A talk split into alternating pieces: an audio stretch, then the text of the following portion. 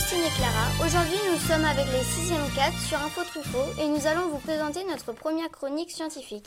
Notre thème sera la reproduction et le développement des animaux. Bonjour Manon. Pour commencer, Mathéo va nous décrire le cycle de vie d'un animal.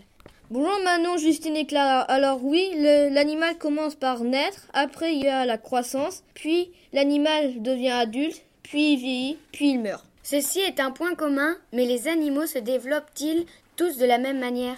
Chez la mouche, par exemple, l'œuf éclot et donne une larve qui ensuite se transforme en nymphe qui donnera l'adulte. La larve ne ressemble pas du tout à ses parents, c'est un développement indirect. Mais qu'est-ce qu'une nymphe? Pouvez-vous nous en dire plus, Alexis? Alors la nymphe, c'est une forme que représentent certains insectes à l'issue de leur développement larvaire. Les abeilles aussi ont un développement indirect, n'est-ce pas Zélie? Tout à fait. La reine s'accouple avec un mâle qui meurt juste après. Seule la reine pond dans les alvéoles. L'éclosion donne des larves nourries par les ouvrières. Les larves se transforment ensuite en nymphes. C'est à ce stade que tous les organes se forment pour devenir adultes. D'autres animaux ont un développement direct. Les petits sont une version miniature de leurs parents. Par exemple, le loup et le requin ont un développement direct.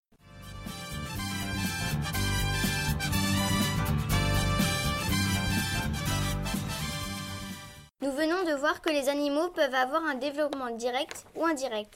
Mais existe-t-il un point commun à leur mode de reproduction? Lily et Justine, pouvez-vous nous expliquer ce qu'on appelle la reproduction sexuée? Les femelles fabriquent les ovules et les mâles des spermatozoïdes. Quand un ovule et un spermatozoïde se rencontrent, c'est la fécondation, on obtient une cellule œuf. Et tout d'abord, pour qu'il y ait fécondation, il faut qu'il y ait accouplement.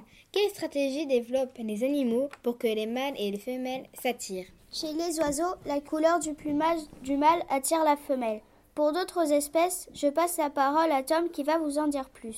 Chez les félins, les mâles attirent les femelles avec leur crinière. Et chez les insectes, la femelle dégage les phéromones pour attirer le mâle. Les phéromones sont un produit chimique fabriqué en petites doses par un animal qui attire les autres. Chez les baleines, les baleines s'attirent grâce à leur chant. Chez certains dinosaures, par exemple le Parasaurolophus, c'est ceux qui ont la plus belle crête qui attirent les femelles.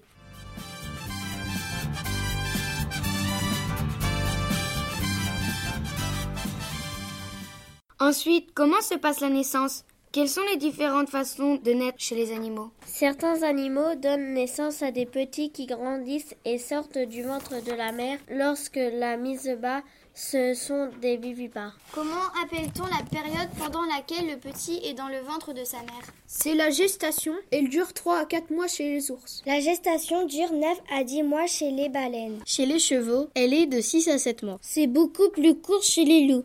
Une louve peut porter 10 à 11 louveteaux pendant environ deux mois. Tous les animaux sont-ils vivipares? Non, certains pondent des œufs. Ce sont des animaux ovipares. Les œufs peuvent donner des petits à condition qu'ils aient été fécondés. Par exemple, les insectes, serpents, tortues, oiseaux, grenouilles et poissons sont ovipares. Il existe aussi un mode de reproduction ovovivipare. Les œufs éclosent à l'intérieur du ventre de la mère dans une poche spéciale. C'était la chronique animalière de 6e 4 qui vous ont présenté le fruit de leur recherche en cours d'SVT avec la collaboration de leurs professeurs Mesdames Durand et Janowski. Merci à Mathéo, Lily, Justine, Madison, Adélia, Margot, Raphaël, Alif, Nils, Marceline, Julie, Zélie, Julien, Juliane, Tom, Guillaume, Nathan, Alexis, Alexis, Ambre, Valentin, Juliette et les présentatrices Manon, Justine et Clara. Et merci à tous, chers auditeurs, de nous avoir écoutés. À bientôt dans une prochaine émission de Info Truffaut.